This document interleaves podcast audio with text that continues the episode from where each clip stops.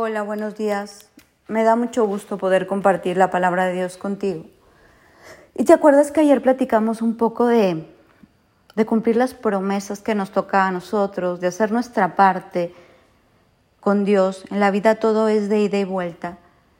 Y yo pienso en estos hombres de la palabra del Antiguo y Nuevo Testamento y lo que he podido aprender que hoy quiero compartirte es que estos hombres no estaban cumpliendo por cumplir. Uno cumple por amor.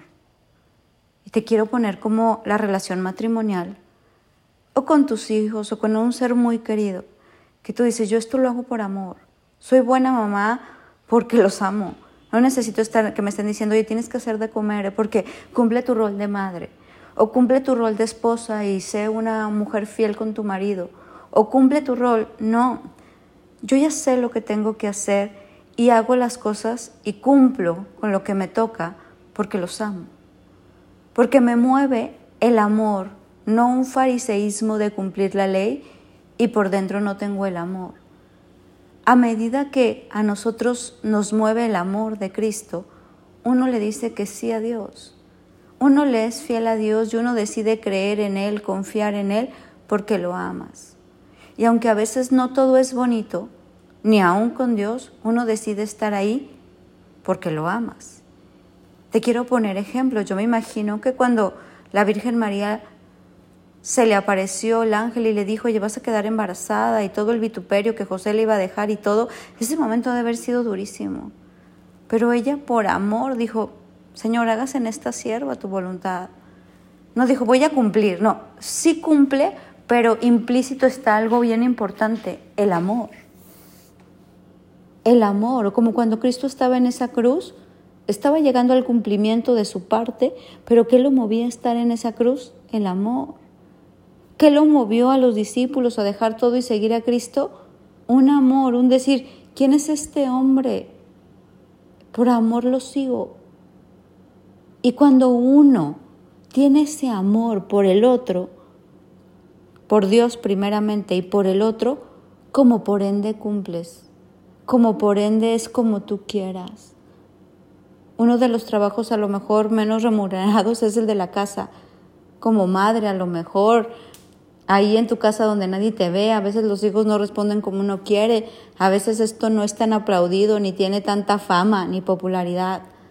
Pero es un acto que uno lo hace de verdad por amor. Yo creo que todos los padres estaríamos dispuestos a dar la vida por los hijos, porque los amamos, aunque a veces los hijos anden en sus cosas, uno decide, porque hay un amor muy profundo, muy grande, pues es el mismo amor que nos mueve a decirle a Dios, claro que sí, claro que sí, hoy de qué me toca hacerle en este teatro de la vida, en, este, en esta como vida de paso, porque somos peregrinos por esta tierra entonces, cuando Dios ve ese amor genuino en nosotros, todo lo demás va llegando.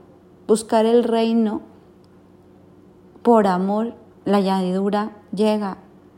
Pero como dice la misma palabra, por haber aumentado la maldad, el amor de muchos se enfriará. Y oyes conversaciones hoy como, ¿y yo qué gano?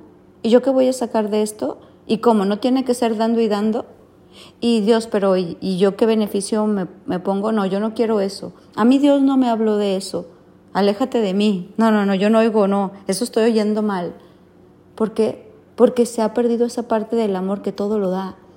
Como dice Primera de Corintios 13, el amor es paciente, es bondadoso, no es egoísta, no es jactancioso, no es arrogante, no se porta indecorosamente, no busca lo suyo, porque estamos buscando cómo amarlo a Él. Y cuando uno ama a Dios, se da, se entrega. Por eso el el cumplir con Dios tiene implícito la palabra amor, pasión. Hoy quiero que tú y yo reflexionemos en esto y, y si tú no estás tan enamorado de Dios, de tu Padre, como, como te gustaría, para poder como decirle, ok Señor, va, hoy voy a hacer mi parte, hoy quiero de verdad alinearme en este estilo de vida que no es tan popular, eso de no andar mintiendo ni andar este, haciendo cosas que a ti no te agradan, pero lo voy a hacer porque te amo, entonces ahí todo cobra sentido. Entonces ahí cuando nos alineamos, todo como que si se pintara de color. Hay una diferencia enorme cuando se genera de un amor. Yo, la verdad, sí le dije una vez a Dios hace muchos años, como unos 22 años, dije, Señor, la verdad es que aquí dice que te debo de amar, pero yo no te amo tanto. Yo amo más, pues, a mi familia, la verdad, a mi hija. Yo amo más a mis hijos. Pero si tú me enamoras de ti, yo te prometo que te voy a amar y, y todos los días voy a hablar tu palabra, pero déjame conocerte y enamórame de ti. Y sabes que lo hizo. Me enamoró de tal manera que hoy le digo que sí, sí Señor, sí Señor. ¿Y sabes qué cosecho? Un sí de Él hacia mi vida. El sí es mutuo.